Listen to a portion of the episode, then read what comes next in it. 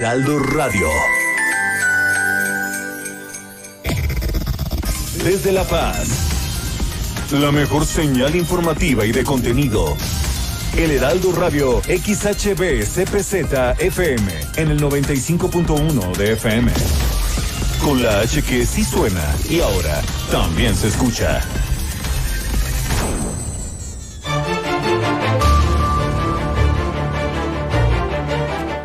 Las noticias para este jueves 17 de diciembre. Adultos mayores, personas con discapacidad, mujeres embarazadas y niños tendrán horario seguro en supermercados hasta las 10 de la mañana. La Comisión Estatal para la Protección contra Riesgos Sanitarios, la COEPRIS, efectuó un total de 114 verificaciones durante el fin de semana.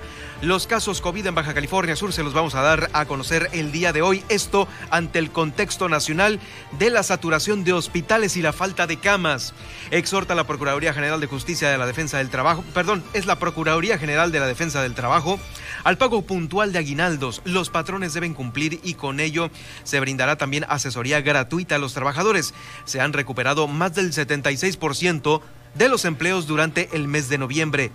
Aumenta el salario mínimo en el país y los empresarios pegan de gritos. Aquí en unos momentos más una entrevista con el presidente de Coparmex de Baja California Sur, Gustavo Díaz Tronco. Inició la Universidad Autónoma de Baja California Sur su periodo vacacional de invierno. En Los Cabos, allá, disminuyen los reportes de violencia familiar, sin embargo, aumentan las llamadas de extorsión. Esto con la reportera periodista Guillermina de la Toba, nuestra corresponsal en Los Cabos. También en La Paz. La Dirección de Tránsito Municipal exhorta a conducir de manera segura durante esta temporada. Se propone eliminar el proceso de mediación en los divorcios administrativos. ¿Para qué? Es innecesario, dicen las parejas. También proponen la creación de un banco de datos para erradicar la violencia contra las mujeres. Toma protesta el Consejo de Ciudadanos eh, en materia de búsqueda de personas aquí en Baja California Sur. Soy Germán Medrano. Acompáñeme durante esta hora de noticias aquí en el Heraldo Radio 95.1.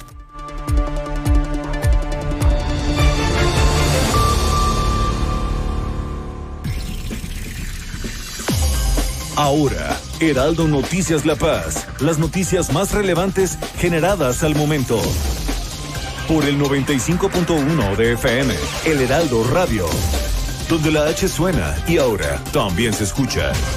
Con el prestigio informativo de Heraldo Media Group. Conduce Germán Medrano.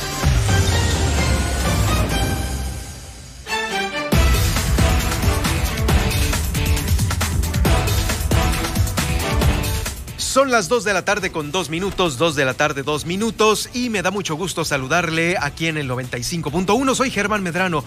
Ya sabe que me puede seguir a través de, de redes sociales en arroba Germán Medrano.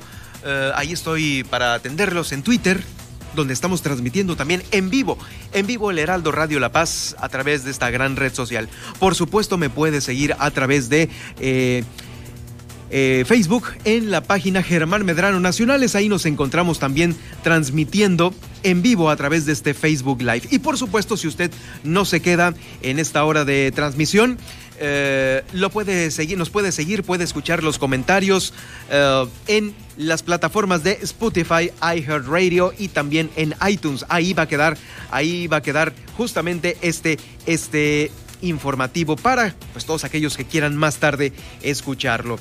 Bueno, pues eh, estamos iniciando este jueves 17 de diciembre y déjeme decirle que es muy lamentable lo que está ocurriendo en otros en otros estados del país. Tal es el caso de esta nota que se dio a conocer hace unos momentos en los espacios nacionales del Heraldo Radio, donde se dio a conocer que le negaron la atención médica a un hombre por falta de camas y se murió ahí en los pasillos del hospital mientras discutían, mientras discutían. A todo esto, pues bueno, los eh, familiares de este señor eh, se acercaron justamente ahí a la camilla donde se encontraba su padre y le pidieron disculpas, ahí, en medio de los pasillos, de la discusión, de la aglomeración, en un hospital, ahí en medio. Hicimos todo lo que pudimos, pa, te lo juro. Esa fue la frase eh, desgarradora de uno de sus hijos, eh, pues prácticamente despidiéndose de su papá en medio de un pasillo de hospital. batallando, discutiendo con el médico porque no hay eh, pues lugares ya ahí en los hospitales, no hay camas. Y si hay camas, no hay, no hay médicos.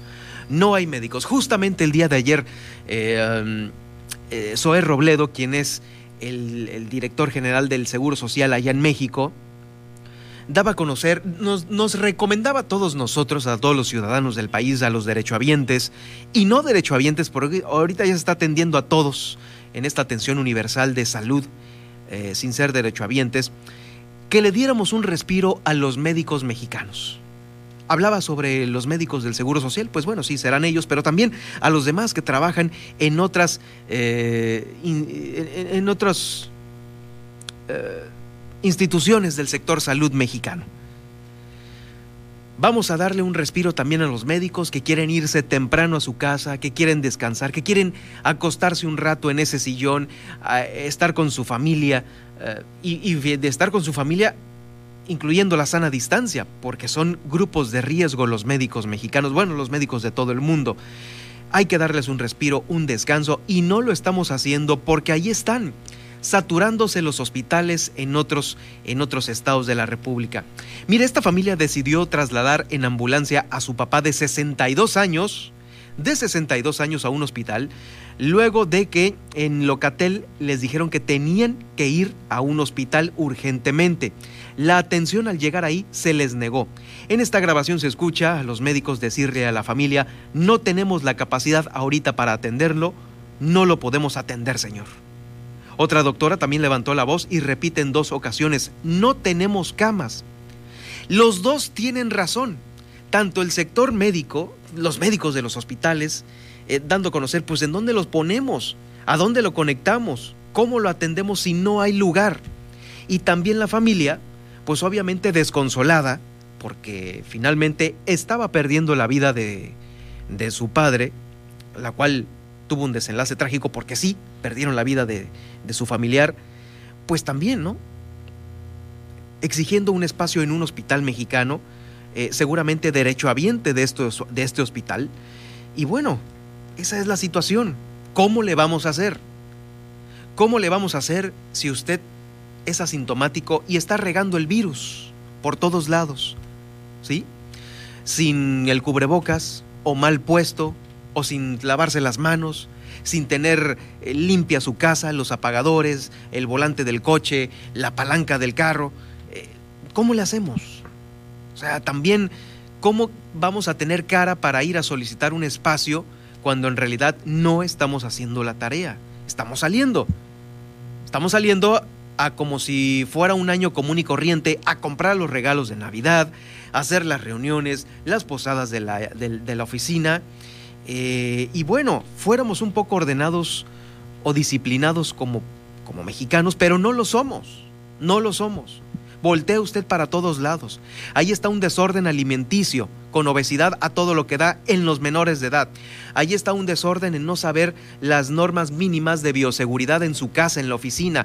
No podemos ponernos bien el cubrebocas. Vamos, a veces ni usamos el cubrebocas. Hay, hay muchos mexicanos que no lo usan.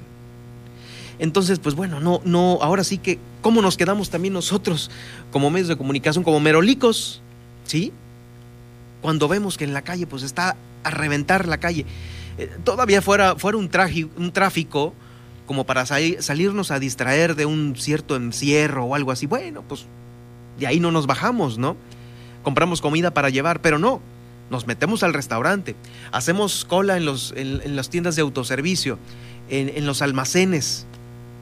Entonces, pues ni modo. Si nos toca el COVID, pues no reclamemos. No nos enojemos con las autoridades, porque ahí están los médicos batallando en la primer línea de batalla. A ver, dígame usted, ¿cómo le hacemos? Si el vecino tiene las fiestas, si, si, si, convivimos. No, no hay manera, pues. O sea, si no lo entendemos así, en, en, una célula pequeña que es la familiar, la familiar de cuatro o cinco miembros, tres o no sé, los que sean en su casa, en su casa nada más, los que vivan ahí, pues hagan una reunión, discútanlo, háblenlo, hagan más reuniones por Zoom. Este, ya sugerían también hacer pues estas reuniones familiares en petit comité eh, esporádicamente o escalonadamente. Si es una familia muy amplia de muchos miembros, bueno, también lo podemos hacer de esa manera. En fin, que ahí está. Este es un ejemplo de cómo el día de este al día de hoy se están muriendo los mexicanos en los pasillos de los hospitales. En los pasillos de los hospitales sin atención alguna, sin habérsele suministrado algún medicamento, nada. Ya se están muriendo en los hospitales las personas. Sus familiares, sus seres queridos se pueden morir en el hospital. Entonces, hay que hacer caso, hay que pues no salir, quedarse cotorreando en la casa. Igual salga una persona al súper y compre, pues no sé, algo para convivir cercanamente, ¿no? Afortunadamente, pues bueno, lo podemos hacer. Creo que no hay una restricción de bebidas alcohólicas. Bueno, puede brindar en su casa con cuatro o cinco miembros, con dos o con su pareja, y ahí la pueden pasar encerrados. Dense un encerrón para que garanticen ustedes su salud al interior de su casa, de su domicilio. Eh, por otro lado, también fíjese que ya tocando este tema de los protocolos sanitarios, eh, se va a establecer un horario de compras en los supermercados aquí en Baja California Sur. Es un horario seguro que se pusieron de acuerdo todos los que están, eh, pues ahora sí que teniendo estas estrategias para evitar más aglomeraciones y la curva de contagios COVID-19, especialmente eh, pues los adultos mayores y los segmentos menores. Vamos a escuchar a continuación a, eh, creo que es Humberto Araiza quien nos da esta recomendación desde ahí, desde la Secretaría de Turismo, Economía y Sustentabilidad. Lo escuchamos a continuación. Estamos haciendo un cordial llamado a los grupos vulnerables ante el COVID a que puedan realizar sus compras en un horario seguro, desde la apertura de los negocios hasta las 10 de la mañana, especialmente en la época de sembrinas donde la afluencia de las personas aumenta en todos los comercios. Debemos estar más conscientes más que nunca que debemos redoblar los, los esfuerzos para reducir la curva de contagios y en la medida que nos cuidemos y protejamos nuestra salud, vamos a poder ir superando la pandemia. Es Luis Humberto Araiza, quien es el, el, secretario de eh, Turismo, Economía y Sustentabilidad. Bueno, pues ahí está. Vamos a ver los casos COVID aquí en Baja California Sur. ¿Cómo vamos? ¿Cómo vamos el día de hoy? Pues bueno, le comento que estamos en 15.864. A ver, vamos a... Sí, son 15.864. De esos 15.000, 14.324 han sido recuperados ya. 745 eh, defunciones y 795 casos activos. Ya cruzamos los 700, 795 casos activos. Eh, Cierto, eh, hay 191 sospechosos que en las próximas horas se va a saber si son positivos o negativos. Ahora, de los 795 activos están 168 en Los Cabos, 458 en La Paz, 85 en Comondú, 35 en Loreto y Muregé en 49 casos. La disponibilidad de camas hay eh, en este momento 18 camas disponibles en Comondú, 186 en La Paz, los Cabos 126, Loreto 15 camas nada más disponibles, Mulegé 25 y en total en Baja California Sur hay 370 camas disponibles. Ah, pues hay también gente con ventilador entubados aquí en La Paz. Eh, son 32 los encubados ya, entubados ya por COVID, 32 en La Paz. En Los Cabos hay 13, en Mulegé 2 para hacer un total de 47 personas. Eh, ahí está, ahí está, es la numerología COVID que es de aquí, de Baja California Sur, por lo cual le pedimos que eh, lo tome en cuenta. Por otro lado, también se eh, efectuaron verificaciones también a los negocios para que estas cifras las tratemos de reducir al máximo hay verificativo en los negocios. En tan solo un fin de semana se verificaron 114. Vamos a escuchar a continuación a Blanca Pulido Medrano sobre este recorrido que están haciendo por los negocios de Los Cabos, La Paz, Comondú y Mulegé. Eh, faltó Loreto, no viene aquí en el comunicado, eh, por algo será, pero el recorrido es en los otros cuatro municipios lo que es el municipio de Comondú y que efectuaron 34 verificaciones, hubo tres suspensiones. Mulegé, 13 verificación con cero suspensión. La Paz, 41 verificaciones, cero suspensiones. Los Cabos con 26 y verificaciones, cero suspensiones, con un total de 114 y 3 suspensiones. El mayor trabajo que se nos dio fue en los eventos domiciliarios, en las notificaciones del teléfono de emergencias, se presentaron 10 denuncias de La Paz. Tuve que solicitar el apoyo del capitán Wong y 5 suspensiones en Los Cabos, también de manera con apoyo de, de lo que fue Policía Estatal. Es la comisionada para la protección contra riesgos sanitarios aquí en Baja California Sur, Blanca Pulido Medrano. Ah, bueno, por otro lado, también la nota del día, pues es la nota laboral que está en todos lados. Déjeme recordarle que antes de entrar a este tema, pues ya se está eh, haciendo público, cada vez el recordatorio es mayor para que eh, usted esté muy atento de que le paguen el aguinaldo puntualmente. Ahí está el teléfono de la Procuraduría de la Defensa del Trabajo, es el 612-12, 429-65, ahí le van a dar la orientación necesaria y pues le van a, a usted aclarar si tiene o no derecho al aguinaldo. Sabemos que hubo suspensión de labores, suspensión de trabajo por la pandemia en los primeros meses. Eh, muchos em, empleadores, muchos empresarios pueden decir, no, pues eh, hubo suspensión y pues te, toca tanto. No, no, no. Este es un derecho que mínimamente le tienen que pagar eh, los 15 días que establece la ley federal del trabajo o inclusive un poco más, ¿no? O bueno, mientras no bajen de lo que es de ley o lo que dice el contrato, pues se lo tienen que respetar. Ahí está el teléfono. 612-12-429-65 para que lo tome en cuenta. Y ahora, bueno, también eh, los empleos, eh, ahorita eh, tocando este punto, se han recuperado más del 76% de los empleos aquí en Baja California Sur en el pasado mes de noviembre, 76% muestra el compromiso y responsabilidad del sector empresarial que se suma a estas acciones ya impulsadas por el gobierno estatal. Necesaria la responsabilidad y la solidaridad de la ciudadanía para fortalecer la recuperación de estos.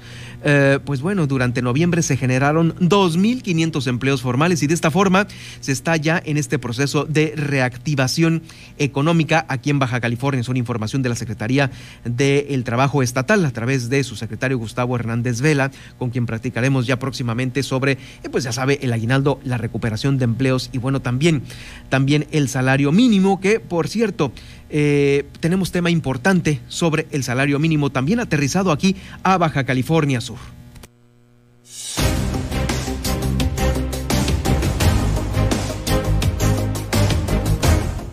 ¿Qué es lo que está pasando a nivel nacional con el salario mínimo? Pues se anunció esta alza al incremento, eh, bueno, este incremento al salario mínimo en un 15% para el 2021.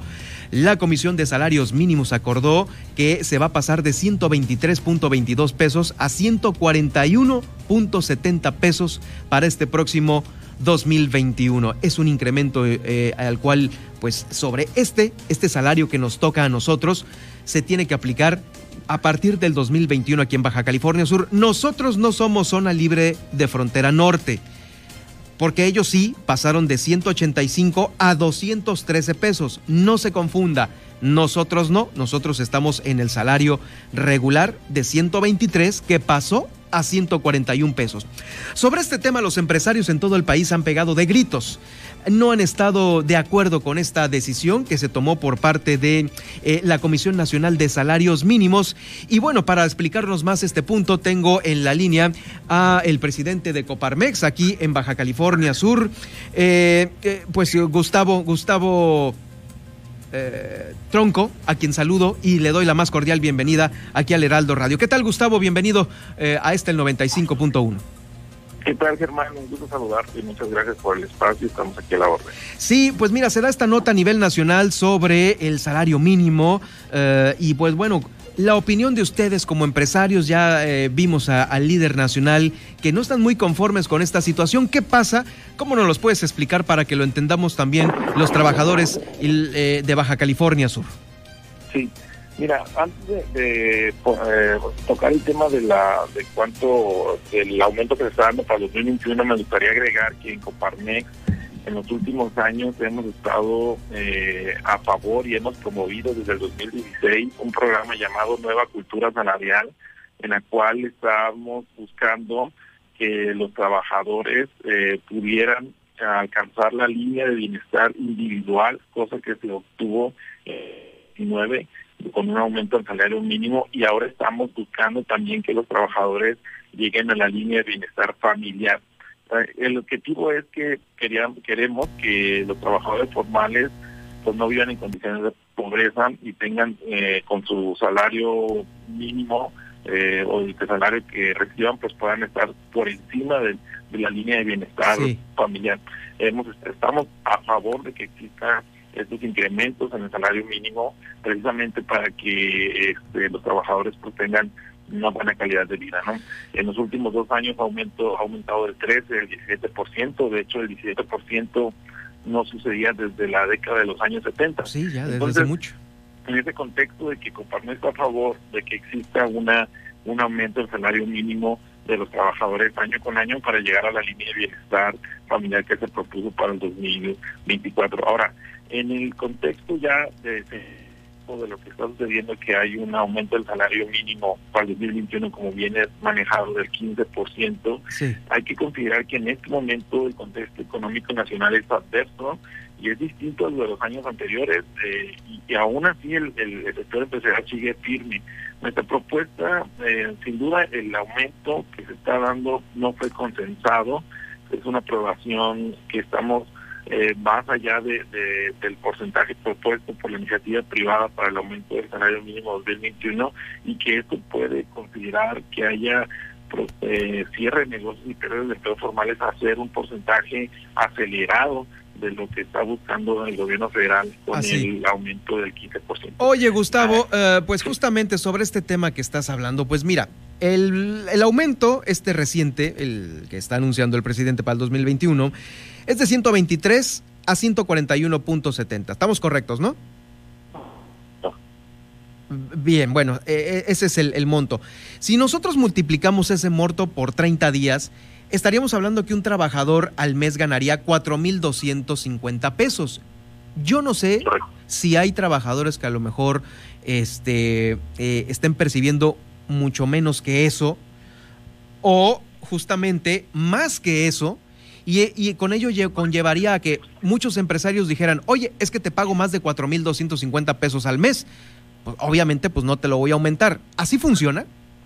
Sí, eh, así funciona cuando el salario es superior al salario mínimo. Mira, eh, aquí en el contexto nacional, nuestra posición es que eh, el, debió haber habido un elemento un poco más concentrado después de la contingencia de económica sanitaria y ahora economía que estamos viviendo en el país que debimos, nosotros programábamos un incremento del 10% al salario mínimo, ok, eh, aumento acelerado de a un 15%, nosotros estamos planteando que exista una aportación gubernamental extraordinaria ante la emergencia COVID-19 para poder alcanzar este incremento agregado.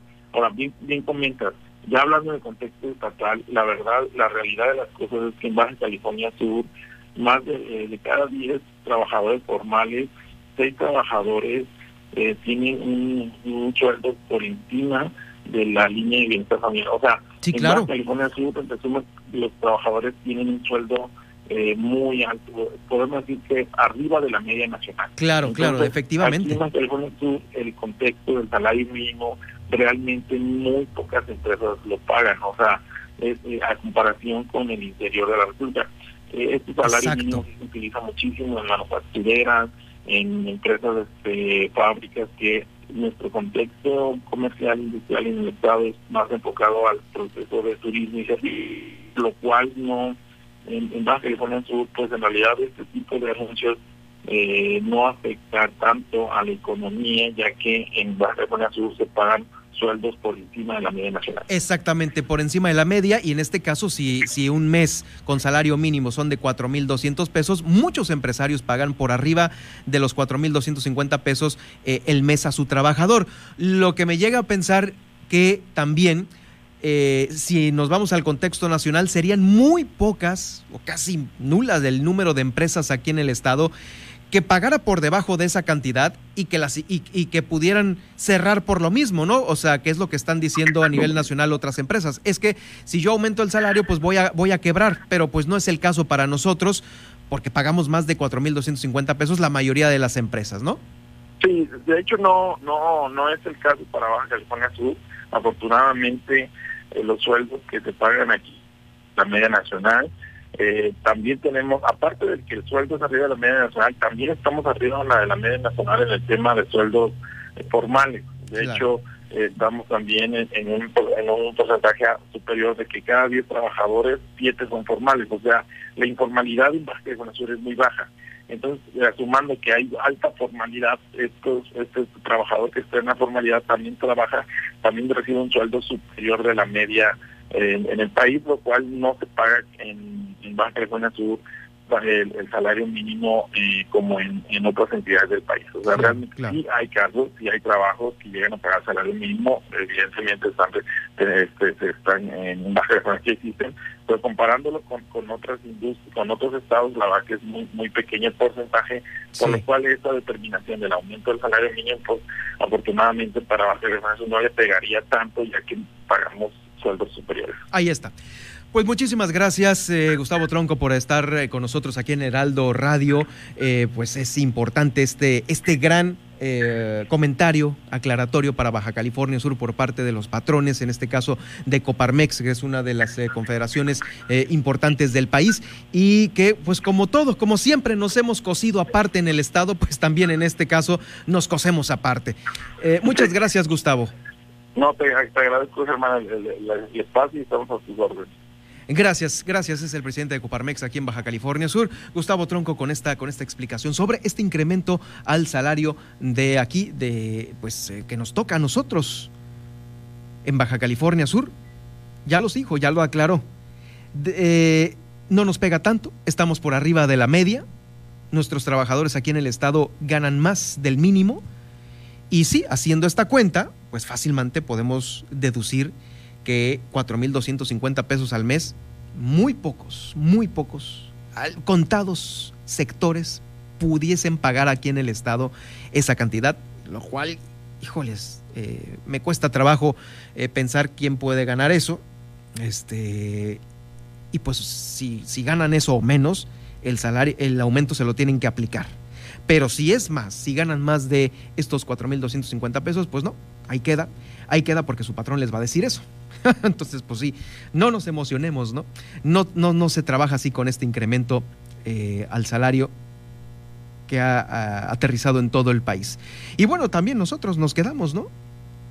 Con los 141 pesos porque, como recordará, no nos incluyeron en la zona libre de frontera norte, que ahí sí, ellos están en los 213 pesos. Es lo que, pues bueno, todos los niveles de gobierno han pedido desde, pues mire, no desde la administración de Andrés Manuel, desde la del mismo Peña Nieto, si es que antes también no se solicitaba esto, el que estuviéramos incluidos en la zona libre de frontera norte. Vamos a una pausa y ya regreso con más información con el recorrido que hacemos por los municipios de Baja California Sur, por supuesto. Hoy es un jueves de Tendencias y Mundo Digital con Valerie Vélez y ya estamos de regreso con más información. Heraldo Noticias La Paz, 95.1 de FM.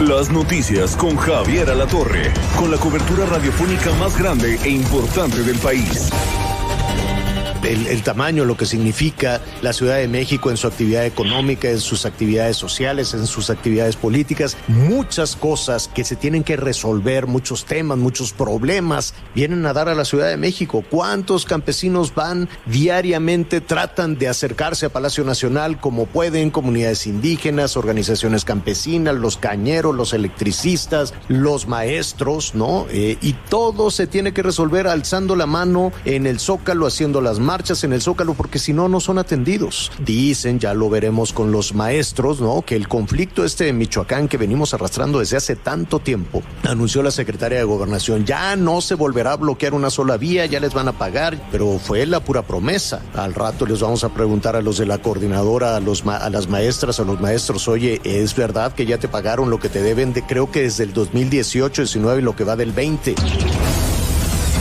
Lunes a viernes al mediodía. Una alianza de Heraldo Media Group, Grupo Audiorama Comunicaciones.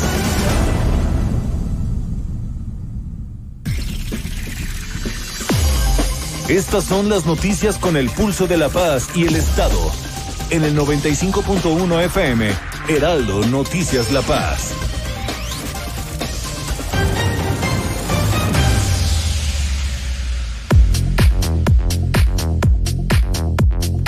Dos de la tarde, 30 minutos, dos con 30, y le mandamos un cordial saludo a usted que en este momento está sintonizando el Heraldo Radio La Paz aquí en el 95.1, que va en su automóvil, que ya pues bueno se está trasladando a su casa o también todavía en las vueltas de, del día, a los bancos, algún restaurante, alguna reunión. Eh, reunión de Petit Comité, esperemos que sea una pequeña reunión, ¿no? Eh, y pues bueno, desde aquí estamos mandándole esta, este cordial saludo a usted. Gracias por estar con nosotros. Nosotros estamos con usted aquí en su automóvil, aquí adentro del tablero. Oiga, bueno, eh, quiero mandar una felicidad, una también, pues no es felicitación, es así como que uh, una nota de, de relax para los alumnos de la Universidad Autónoma de Baja California Sur, porque ya iniciaron el día de hoy su periodo vacacional de invierno pues para muchos universitarios, fíjese que el hecho de estar encerrados y en lo de la pandemia, pues no ha sido agradable porque sí, el estar en Zoom todo el día ahí no está fácil, ¿eh? eh y, pues ahora sí que lo digo con, con conocimiento de causa. Pues ya ahí los universitarios entraron a este periodo de vacaciones en los campus, extensiones y unidades académicas, acorde al calendario oficial de la universidad. Eh, el asueto abarca a toda la comunidad, integrada por estudiantes, también los investigadores, los administrativos, los docentes que están ahí en el la señora que vende naranjas y dulces también se fue de vacaciones. Eh, pues es para los campus de los, Cabos, Insurgentes, Loreto y Guerrero Negro. La atención eh, se va a reanudar hasta el lunes 11 de enero, lunes 11 de enero. Con la llegada de estas fechas, pues muchos usuarios podrán hacer trámites de admisión, exámenes extraordinarios, solicitud de materias. Eh, a partir de esta fecha del el 11 de enero en los mecanismos que ya están establecidos para tales fines. Como cada año también se inició el programa especial de seguridad y vigilancia para eh, proteger las áreas comunes de la universidad, así es que estarán en resguardo todas las instalaciones y los equipos de la universidad. Pues ahí está. Que lo disfruten todos, no nada más los alumnos, sino también los maestros en estos, en estos días de vacación. Ahí está. Y también una felicitación, ahora sí viene la felicitación para los destacados estudiantes sudcalifornianos que participaron en la Expo Ciencias Nacional 2020. Esta tuvo sede en Hermosillo, Sonora y por las condiciones de, ya sabe, de la pandemia se realizó de manera virtual, pero la delegación de Baja California Sur en esta eh, participación obtuvo tres premios con estudiantes de nivel básico, medio superior y superior. Así lo dio a conocer el secretario de Educación Pública. Se hizo un reconocimiento a los competidores por su creatividad. Eh, mire, le comento que esto marca el inicio de la era digital en las competencias, ¿sí? El proyecto con el que la Universidad Autónoma de Baja California Sur participó es ¿Qué es lo que pica en el mar? de las alumnas María del Carmen Estrada González, es María del Carmen, ¿no? Pero se han de haber equivocado aquí en el boletín. María del Carmen Estrada González y Leonela Rosas Catalán. También Ariadne eh, Molina Alonso. Estuvieron ahí asesoradas también por la maestra María de los Ángeles Mendoza Becerril del CIPNOR. Lograron una acreditación para participar ya en Expociencias Internacional y esta se va a llevar a cabo en Brasil. Así es que muchas felicidades para ellas. Vamos a escuchar a continuación al eh, secretario de Educación Pública, Gustavo Cruz Chávez.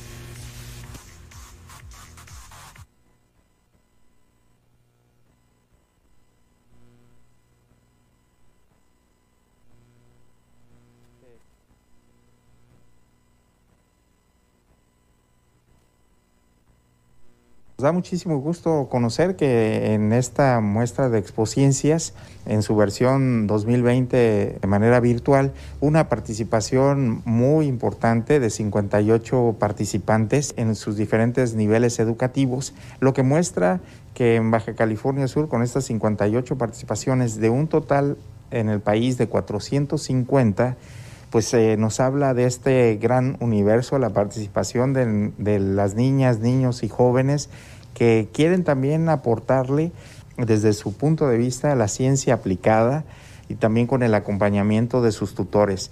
Yo quiero agradecer y reconocer en este programa que al día de hoy tenemos tres finalistas en educación básica, en educación media y superior, lo cual da muestra del talento que hay en Baja California Sur. Ahí está Gustavo Cruz Chávez, eh, quien es el secretario de Educación Pública. Bueno, ahora vamos a hacer el recorrido por los municipios de Baja California Sur y tengo en la línea ya nuestra corresponsal en el municipio de Los Cabos, eh, Guillermina de la Toba, con el reporte del el día de hoy. Bueno, siguen llegando las solicitudes a bares y restaurantes en esta época. Quieren aperturar. Esto no se ha acabado. No, no, ahora sí que no están muertos en Los Cabos los bares y restaurantes. Guillermina con el reporte. Así es, Germán. Muy buenas tardes. Eh, pues comentarte que en este tema, eh, precisamente el jefe de inspección fiscal eh, dio a conocer que poco más de 30 solicitudes se han recibido en esta área, pues están solicitando los permisos y licencias. La mayoría son, dijo, restaurantes y venta de alcohol. Escuchemos.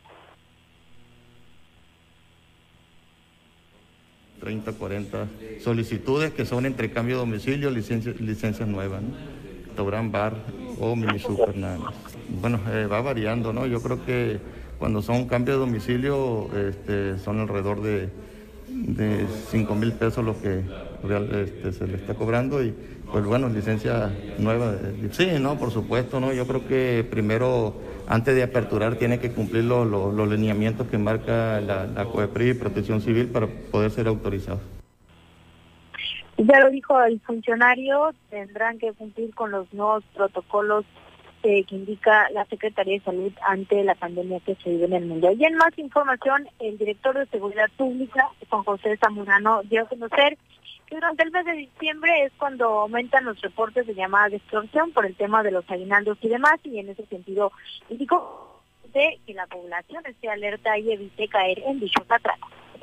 Hay una reducción en lo que va de la primera quincena de diciembre, sí existe una reducción sustancial, este, por ahí del 20% en comparación, es decir, la tendencia, si cerráramos, insisto, si cerramos diciembre con el mismo número de delitos, de, denuncias por violencia familiar, en la que tuvimos en la primera quincena de en lo que va de la primera quincena de diciembre, estaríamos cerrando a la baja de una manera muy importante comparado contra el mes de noviembre. Como yo les decía, en noviembre hubo un aumento que nos preocupó este, de, denuncias por violencia familiar comparado con el resto de los meses. Bueno, pero ahorita ya la, la, proyección que se está viendo es que vamos a cerrar la baja. Si de aquí al 15, al 31 de diciembre no existen cosas o no suceden cosas en las familias que nos pueda disparar esta, este número. Eh, eh, precisamente lo que escuchábamos es que pese a, que el mes pasado las estadísticas en el tema, tema de violencia familiar eh, aumentaron ya lo decía Julio Castillo, en lo que va del mes dichos reportes han ido a la baja, por lo que esperan de continuar así, concluir entonces el año eh, eh, pues con dicho problema, preocupante para los diversos sectores y también, bueno, lo comentaba que el director de Seguridad Pública también habló sobre el tema de las llamadas extorsión y estas son las recomendaciones. Este tema eh, haremos el recordatorio a través de nuestras redes sociales. Eh, en estas fechas, por lo mismo que hay pues mayor este flujo económico, afortunadamente, eh, de las personas que, tienen sus trabajos, pues no, primero tener las, medidas de seguridad, no contestar llamadas que no, que números que no conoces, este, si ya la contesté y, estoy percibiendo alguna, este, alguna eh, sensación de que hay una agresión, pues simplemente colgar y bloquear el número y reportarlo, reportarlo al 089, hacer la denuncia para que ese número sea monitoreado y no, no vuelva a suceder.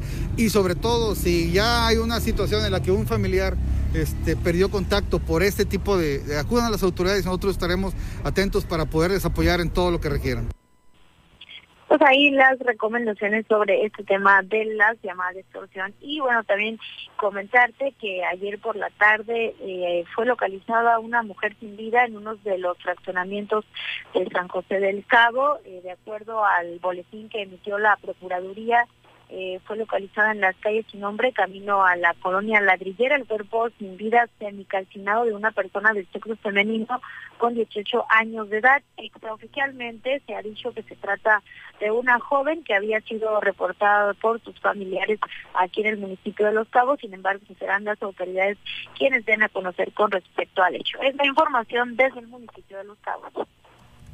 Gracias, Guillermina, por el reporte este jueves 17. Sí, lamentable, pues bueno, que encontraron el cuerpo de esta joven eh, desaparecida. Eh, sí, pues no, no, no deja justamente de suceder estos, estos lamentables hechos aquí en el Estado y por supuesto ahí están eh, incrementándose las cifras. Nos escuchamos el día de mañana. Gracias, Guillermina.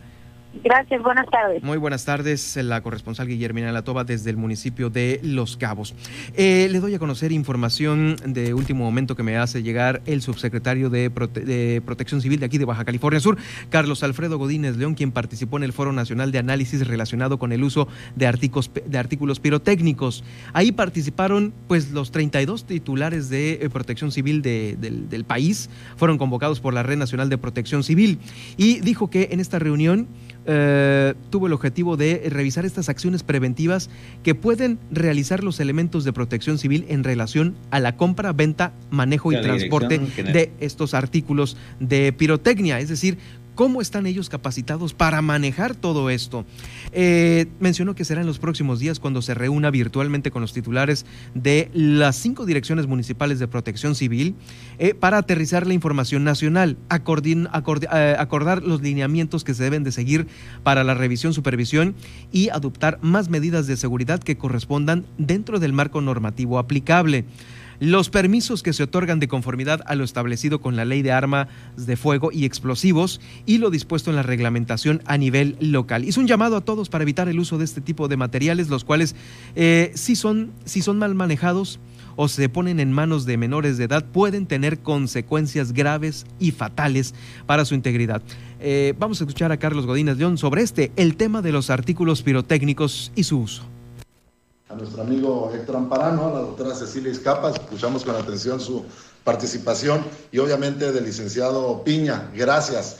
Eh, primero que nada, expresarles nuestro beneplácito por esta reunión. Efectivamente, hemos manifestado nuestra inquietud en razón de que independientemente del grado de afectación que se tiene en las entidades por el uso, distribución, venta, comercialización de la pirotecnia, no deja de tener un grado de riesgo y sobre todo que ha cobrado vidas.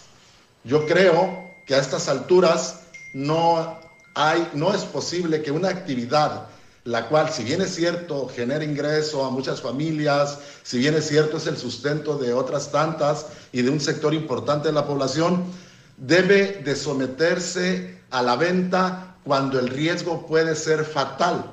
Ustedes acaban de señalar que de septiembre a la fecha, eh, cuando menos se han presentado eh, siete eventos donde ha habido hasta 20 personas accidentadas y tres de ellas han muerto. ¿Consideran ustedes que esto se vale? Que una actividad... Pues ahí está, ahí está, siete personas eh, pues accidentadas y tres muertas por el mal manejo de la pirotecnia de los explosivos, ¿no? Son los cuetitos estos que se utilizan eh, regularmente en algunas festividades.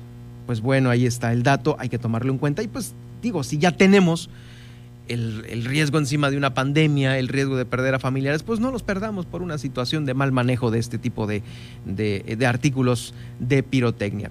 Vamos a más información. Le comento que la Dirección de Tránsito exhorta a conducir de manera segura ya en esta temporada de sembrinas, porque mira, hay mucha movilidad en las calles y ah, caray. ¿Cómo hay gente que parece ser que viene comiendo camote en la calle? Así, literalmente, digo, por decirlo de alguna manera, este, eh, pues, eh, que se puede decir en la radio, ¿no? Usted ya me entiende cuál es la otra manera. Eh, pues ahí están en la calle, sin direccionales, a veces utilizando el carril de alta con bajas, con bajas velocidades, y en fin, que si no se tiene un orden en esto de por sí, pues ya hay un caos, se va a hacer uno peor. Vamos a escuchar las recomendaciones de Cruz Guadalupe Salvatierra, quien es el comandante del área de peritaje sobre estas recomendaciones. La Dirección General de Seguridad Pública, Policía Preventiva y Tránsito Municipal, a través del área de peritaje, durante el mes de diciembre se llevarán a cabo distintos operativos viales carrusel, el cual se va a realizar sobre las principales vías de circulación del municipio de La Paz. La idea es minimizar el índice de accidentes eh, vehiculares y peatonales y minimizar la velocidad en que transitan al hacer uso de las vías de circulación por parte de los conductores. Hacemos la recomendación a los conductores de motocicletas y bicicletas motocicletas que al hacer uso de las vías de circulación ya por la tarde noche utilicen pues las luces reflejantes, así como en sus ropas utilizar un chaleco, que estemos siempre a la vista de los demás conductores. Por otro lado, los conductores de vehículos se les hace la invitación a hacer el uso del cinturón de seguridad, el no manejar cansado, el no manipular aparatos electrónicos. Sobre todo es importante señalar, no manejemos bajo el influjo de alcohol. Finalmente, solicitar al peatón que haga y utilice las zonas que están destinadas para tal objeto. Estaremos muy pendientes de su seguridad. Pues ahí está, haga caso justamente de ello para, pues, eh, por supuesto, este, eh, evitar, evitar accidentes, evitar accidentes y estar ahora sí que pagando un choque de okis, ¿no? Eh, mire, tomaron protesta los consejeros ciudadanos del Consejo Estatal Ciudadano aquí en materia de búsqueda de Baja California Sur. Esto en cumplimiento de la ley en la materia de desaparición forzada de personas y desaparición desaparición cometida por particulares en el estado. El Congreso, el Congreso Baja California Sur tomó protesta a todos los integrantes de este, el primer Consejo Estatal Ciudadano de Búsqueda de Personas. Eh, se realizó durante esta semana y el, el presidente de la mesa directiva, el diputado Homero González Medrano, le tomó protesta a ellos ahí, la cual fue aprobada por todo el Pleno. Fue creado con el propósito de garantizar la participación de la sociedad civil y los colectivos familiares en el sistema estatal de búsqueda de personas. Para eso sirve este consejo, para que la sociedad civil participe, que no a veces se lo dejemos todo a la autoridad, porque a veces no se meta usted, nosotros lo resolvemos y, uy, nombre, para resolver litigios, denuncias, etcétera, etcétera, a veces el, órgano eh, del, del Estado, pues es muy lento, no está actualizado, le faltan manos a veces. Entonces, por eso es este Consejo Ciudadano, para garantizar la participación de la sociedad y los organismos eh, colectivos de familiares de la búsqueda. Entonces, pues bueno, ahí está. Este consejo ya está conformado por cinco familiares de personas desaparecidas y no localizadas, uno por cada municipio, un representante especialista en defensa de derechos humanos, búsqueda de personas desaparecidas e investigación y persecución de delitos y tres representantes de organizaciones civiles. Ahí está, tomaron protesta, enhorabuena por ellos y esperemos que esta toma de protesta eh, dé frutos positivos en este próximo, pues ya desde ya, ¿no? No lo dejemos para el 2021, sino desde ya. Vamos a justamente con Valerie Vélez, quien ya se encuentra lista con las tendencias y el mundo digital. Tendencias el mundo digital por el noticiero Heraldo Radio.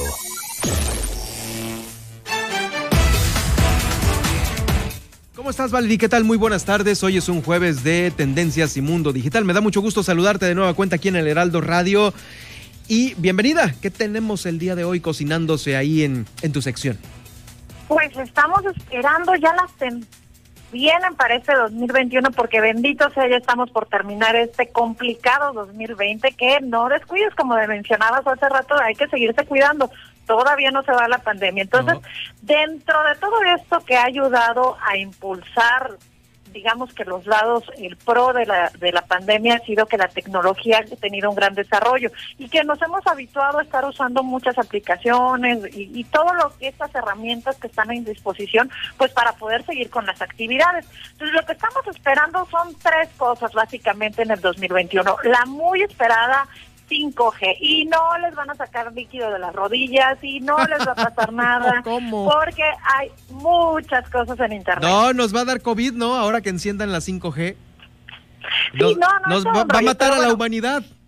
Independientemente de cada una de las creencias, no, no, yo creo que la experiencia siempre es la que puede dictarnos alguna guía y bueno, hemos seguido, tuvimos una 1G a quienes les tocó, a mí no me tocaron esas cosas, esos celulares que eran analógicos, no, no, no, esas cosas no las conocí, pero bueno, después de los 90 tuvimos ya la oportunidad de la 2G, que eran todos estos celulares que podías tener algunas llamadas, la primera vez que llegó un mensaje de texto era como que la magia, ¿no? De cómo podías comunicarte con textos y ya empezabas a tener cierta digitalización. En el 2003, 2004 empezamos a tener ya servicios de datos que era un internet muy lento. No sé si te acuerdas, Germán, cómo corría el internet en aquellos años. Sí, pues conectado al teléfono, ¿no? Este, tenías que, que, cortar una llamada para conectarte a internet y ahí pues dejar a todo el mundo esperando en tu casa y desde el celular tenías que ponerte en el cerro, en el edificio, en solo ciertos puntos se entraban bien los mensajes. Bueno, todo, era todo una peripecia y era magia para poder conectar del celular. Y ya los últimos años hemos estado haciendo uso de la 4G y todos seguimos aquí, bueno, seguimos funcionando y hemos visto la diferencia. Gracias a eso ahora podemos, Germán, como, como lo hemos estado viendo, tener transmisiones en vivo, tener lives, poder estar viendo Spotify, YouTube. pues es el boom de todas estas aplicaciones porque tenemos una mayor calidad de Internet en los móviles, que hoy por hoy No. es donde se conecta la gente. Pero la 5G, ¿de qué se trata? Y la 5G es la que le va a dar, va a avanzar, va a salir el Internet de los celulares y vamos a entrar ya a lo que se conoce como el Internet de las cosas, el IoT, y vamos a tener la posibilidad mucho más amplia. Estamos haciendo un brinco de 4G, que son de 100 megabytes, a una 5G que se espera que pueda alcanzar de 1 a 2 gigabytes, es decir, completamente un universo de, de diferencia. De- de y ya el próximo año el Instituto Federal de Telecomunicaciones va a convocatoria de este espectro para que las principales telefónicas, y estamos hablando básicamente de las dos grandes que pueden estar en esta competencia, y que empiecen a tejer estas redes de 5G y que empiecen ya realmente a abrir los servicios, tiene un mayor rendimiento. Eh, la idea es de que puedas hacer uso no nada más de tu celular, sino ya lo hemos visto con los Teslas que han estado empezando ya a ver muchos videos en internet, que puedes tener todos No, automatizados, y, y que todo, se mueven ¿no? solos. Creo que ya hay hasta refrigeradores, lavadoras Y que las conectas. refrigeradores, ya hay muchas marcas que tienen refrigeradores que te van avisando que puedes conectarte en internet. Ya tenemos también iluminación, industria, en seguridad. Se espera mucho en el sentido de la telemedicina. Es una muy buena opción porque tiene una mayor chido, ¿eh? Y tiene un espectro muy importante. Entonces, esta es una de las tendencias que estamos esperando con ansias que se puedan concretar en este 2021, que era para este 2020, pero bueno, ha pasado de todo en este y se espera que poco a poco en el 2021, en la segunda mitad de este año que viene, pueda ya empezarse a abrir los principales nodos del 5G. También, evidentemente, una de las tendencias más importantes y va a continuar siendo es la migración a la nube, que ya no tengas que estar en las USB, sino que ya todas las telefónicas y todas las compañías están manejando de correo electrónico, están manejando lo que son los servidores en la nube. Y ahí puedes tener tu información automáticamente, y tú lo has visto también, quienes son usuarios de Android o quienes son usuarios de iPhone, se descarga todo en la nube y ya puedes verlo desde cualquier dispositivo y acompañado de todo esto, pues la posibilidad de tener realidad aumentada. Ya Google ha tenido algunas aplicaciones donde tú puedes ir buscando algo y te aparecen leones, por ejemplo, si tú buscas un león, y Google te da la opción de verlo con la cámara en 3D dentro de tu sala, por ejemplo. ¿no? Entonces, toda esta magia la vamos a empezar a vivir mucho en este 2021. Oye, sí, la nube, e- esa, esa, esa nube, digo, si todavía desconfiamos de los pagos con tarjeta eh, en cierto sector de la población, eh, no, ¿cómo me van a pagar con tarjeta? No, mejor a mí que me paguen en efectivo y con, con billetes, ¿no? Mucha gente todavía la escucho decir eso. Pero sí, la nube todavía es así como que todavía muy lejana. Eh, de- dejar en la nube tus fotos personales, tus documentos importantes, y si la pierdo, y si hackean, y si luego este eh, eh, empieza mi información circular por todos lados, es, es todavía- todo un tabú todavía la nube, ¿eh? Sí, evidentemente en todo lo que hemos estado hablando y lo hemos reforzado desde la primera ocasión que tuvimos oportunidad de platicar, el tema es de la seguridad. El tema de ciberseguridad también es algo que tenemos que aprender. Es una brecha tecnológica muy grande que tenemos entre los usuarios que ya son nativos digitales, esta generación de chavitos que han crecido con tabletas, con celulares y para perfectamente normal que toda toda esta información esté en la nube y para nosotros todavía es complicado. Estamos en ese inter entre que lo que aceptamos y lo que cuestionamos, pero lo importante siempre es digamos que los equilibrios, sí puedes tenerlo, es una manera muy práctica de tener tu información, pero bueno, yo siempre aconsejo que de todas maneras tengas tu respaldo, no está de más. Ahora sí que el tener estas medidas de prevención y lo que hemos platicado, tener contraseñas seguras, no usar nombres propios o números telefónicos, o, Oye, sea, o también- todos estos elementos es algo que tenemos que aprender. Los respaldos, ¿no? O sea, se te pierde el celular, se moja y luego perdí toda mi información, ahí está la nube, para eso sirve. Exactamente, ya casi todas las eh, marcas de telefonía celular tienen esta opción de que tú cargas tu cuenta de correo electrónico o tu cuenta dentro de la marca de el teléfono y te genera un, un respaldo. De hecho, ahora tú compras un teléfono y automáticamente con que le cargues tu cuenta de correo electrónico descargan tus fotografías, tus aplicaciones, tus contactos. No estamos hablando, y eso no tiene tanto, en realidad todavía alrededor de 5 o 6 años, era cada vez que cambiabas de teléfono y te debe haber tocado, era cargar contacto por contacto, estar buscando o fotografías que se te perdieron o no encontrabas una aplicación. Y ahora no, ya los últimos años ha sido mucho más fácil, cargas tu cuenta de correo electrónico, cargas tu cuenta de la empresa que tengas la telefonía y en automáticamente se carga todo tu perfil. Bueno, pues ahí está. No le tenga miedo a la tecnología y créame que su vida va, a ser con las medidas, con las debidas medidas de seguridad, mucho mejor, más rápida, amable y fácil, ¿no? Gracias, Valerie, por el día de hoy, por esta pues, recomendación en Tendencias y Mundo Digital. Muchas gracias, Germán. En arroba Valerie Vélez les voy a compartir por ahí un videito que encontré del Instituto Federal de Telecomunicaciones que explica un poco más amplio lo que es el 5G, para que no le tenga miedo. Hay que estar informados porque es parte de lo que Seguramente. Gracias entonces. Nos escuchamos el próximo jueves. Nos vemos, Germán. Nos vemos, nos vemos, Valerie Vélez, en Tendencias y Mundo Digital. Vamos a la pausa y ya de regreso el resumen, el resumen para ya despedir esta emisión. Heraldo Noticias La Paz, 95.1 de FM.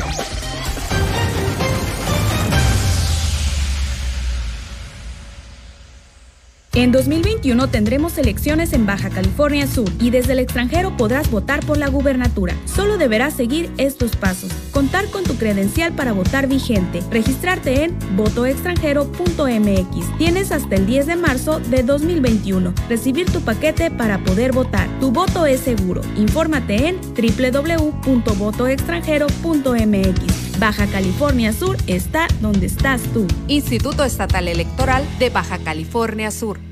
Hola, soy Susana Distancia. Yo sé que cuando eres niña, niño o adolescente, no es fácil quedarte en casa. Quieres ver a tus amigos, salir a jugar o ir de paseo. No te preocupes, esta situación pasará pronto. Aprovecha para jugar y crear. Lee, inventa relatos, investiga historias. Hazle caso a mamá y papá. Ayuda en las labores de la casa y haz ejercicio. Así serás un héroe o una heroína contra el coronavirus. Y recuerda, quédate en casa. Gobierno de México. Estas son las noticias con el pulso de la paz y el Estado. En el 95.1 FM, Heraldo Noticias La Paz.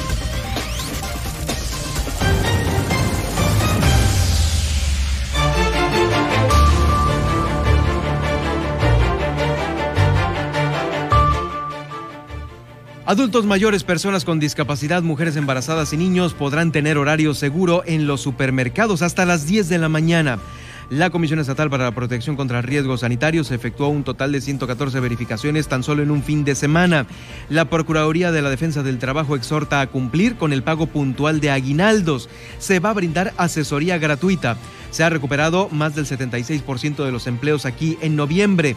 Aumenta el salario mínimo en el país y empresarios, empresarios ya nos aclararon aquí a través de Coparmex, de su líder Gustavo Díaz Tronco.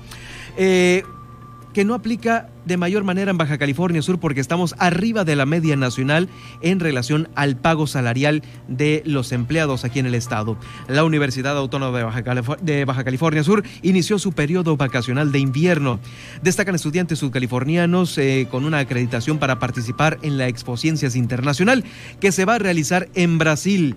Más de 30 solicitudes eh, para negocios de bares y restaurantes se han recibido en Los Cabos aún en este periodo de pandemia. Disminuyeron también los reportes de violencia familiar, pero también aumentaron las llamadas de extorsión en Los Cabos. Aquí en La Paz se propone eliminar el proceso de mediación en divorcios administrativos. Los ciudadanos que solicitaron divorcio administrativo, eh, pues eh, se ha propuesto que el trámite es innecesario y excesivo. Eh, le comento que a continuación sigue Javier Solórzano y su espacio nacional seguramente discutiendo todavía eh, esto, lo del salario mínimo. Los dejamos a continuación. Soy Germán Medrano. Sígame en Twitter en arroba Germán Medrano. Muy buenas tardes. Feliz jueves.